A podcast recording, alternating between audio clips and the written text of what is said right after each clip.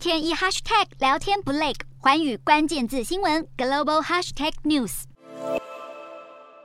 艳阳高照，土壤干透，这是法国多处农田在这波热浪下的样貌。但在缺水的此刻，却有农田绿意盎然。在巴黎南方七十五公里的圣埃斯科比勒，库埃特和一名兄弟四年前开始种植在欧洲鲜为人知的高粱。在法国大部分地区种植高粱不需要进行灌溉，不必使用杀虫剂，而且只要小麦所需三分之一的肥料。对库埃特而言，这些都是种植高粱的优点。然而，在极端高温的今年，就连高粱产出也受到。到了影响，他预期今年每公顷高粱田收成会从往常的五六吨减到三四吨。尽管如此，库埃特表示，在法国各地普遍干旱而用水受限之际，生产高粱不需要灌溉的事实，堪称是一项竞争优势。根据法国农业部统计显示，随着更多像库埃特兄弟这样的农人转而投入高粱种植，法国高粱产量已经从二零一六年的二十四万四千吨增加到二零二一年的四十万吨。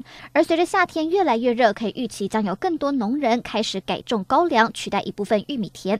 快特兄弟正在努力为自家高粱寻找新市场。他们计划接下来几年与当地伙伴一起开发高粱啤酒、素高粱牛排和其他产品，要让高粱成为法国农业一大特色。